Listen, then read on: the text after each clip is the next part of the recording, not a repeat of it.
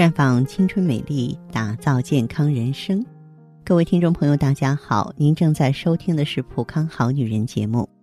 健康美丽热线已经为您开通了。您有任何关于健康养生方面的问题，可以在微信公众号搜索“普康好女人”，普是黄浦江的浦，康是健康的康。添加关注后，直接恢复健康自测，那么您呢就可以对自己身体有一个综合的评判了。在今天的节目中呢，芳华和大家聊一聊关于生儿育女的问题。如今社会啊，不孕不育的人是越来越多了。那么，在这部分特殊人群增多的同时呢，什么人工受精啊、胚胎移植啊、试管婴儿啊，这些专业名词逐渐的被我们所熟悉了。很多女人都希望自己生孩子，亲身体会如何生宝宝，这样的人生才会完美。那于是患者就开始了不孕不育治疗之旅。如何去治呢？啊，往往是在这条路上呢，很曲折。很坎坷。嗯，中医学认为呢，不孕不育症的治疗啊，重在疏肝。情志呢是影响生育的重要原因之一。如果说情志不畅，就是这个女性呢，她老有压力啊，她老不开心，她就会不能够顺利的怀孕。因为情志的变化能够影响脏腑功能，脏腑功能影响气血，脏腑功能失调，气血紊乱，受孕就难了。再就是男性的身体生育能力跟情志因素也有一定的关系，比如说失恋、失忆、思虑过度、夫妻感情不和、精神紧张、过度悲哀、恼怒太甚，就这些因素的长期刺激呢，都会导致呢肝湿疏泄，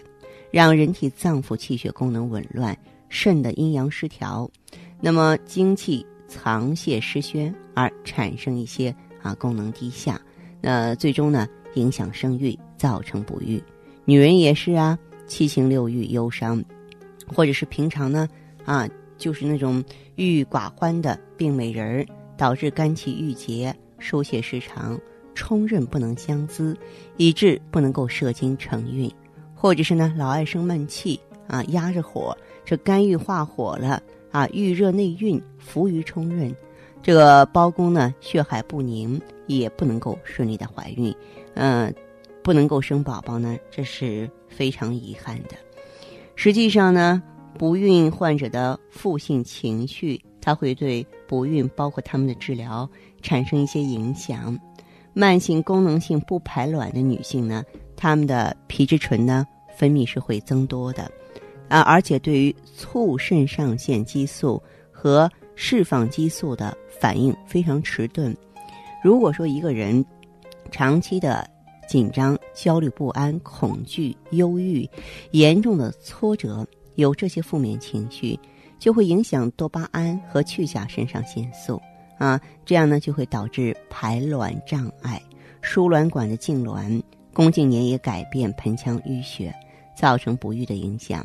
所以我们要。尽量避免和减少患者因为情绪激动波动、心理压力啊引起的一些应激变化和内分泌紊乱，让更多的患者朋友以良好的心态积极的配合不孕不育的治疗。那这样呢，可以有效的提高妊娠的成功率。那其实中医呢，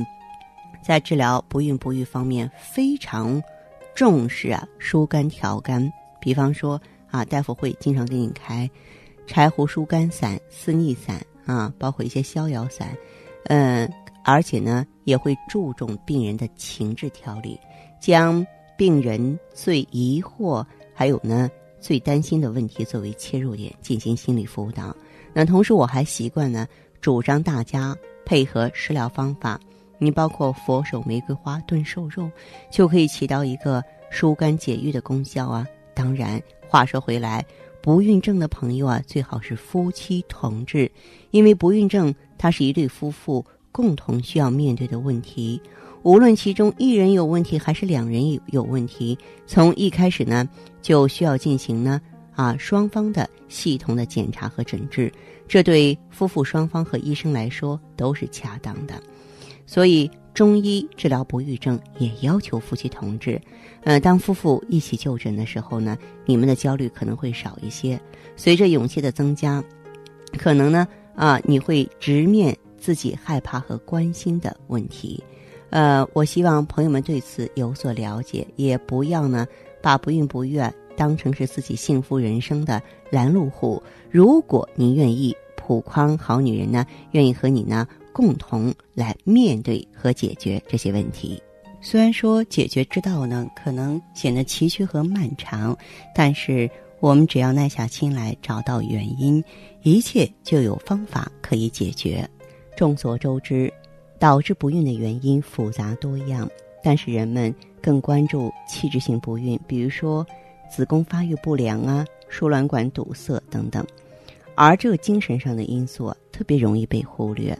应激性不孕就是由于长期的过度紧张、焦虑状态，或者遭受心理创伤啊刺激，造成生殖细胞萎缩和凋亡所导致的不孕。所以在这里我要提醒大家。为了生育健康的宝宝，我们每个女性都要学会对精神和情绪进行调整，不要总是处在紧张焦虑状态，要学会适当的减压。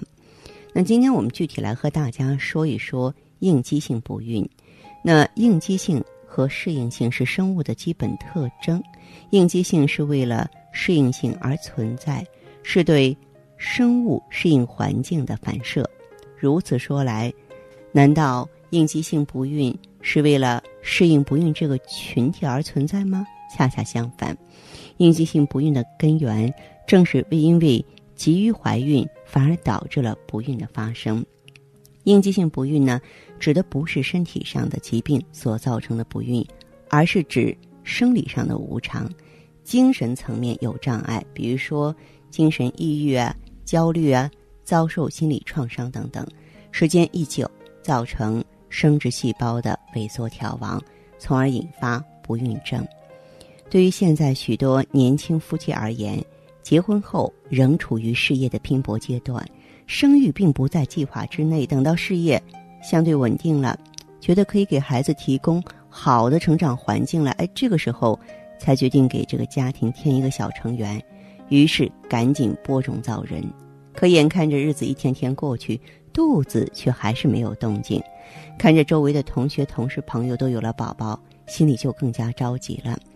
如果此时呢，还要承受来自父母双方的压力，这精神就会更加焦虑，火上浇油啊！这样呢，反而更不利于受孕，因为呢，在精神高度紧张下，人体呢处于一种压抑状态，对各种的生理机能都会产生。不良的影响，有案例显示，功能性障碍、精神创伤、刺激，他们之间关系都很密切。当遭受了心理创伤之后，人体就会进入压抑状态，持续时间一长，性腺轴就会出现混乱。啊，女性表现为月经不调，而男性出现精子活动力的下降。而创伤后的抑郁心理持续三个月，你的精子活动力就会下降百分之二十到三十；持续半年就会下降百分之三十到五十。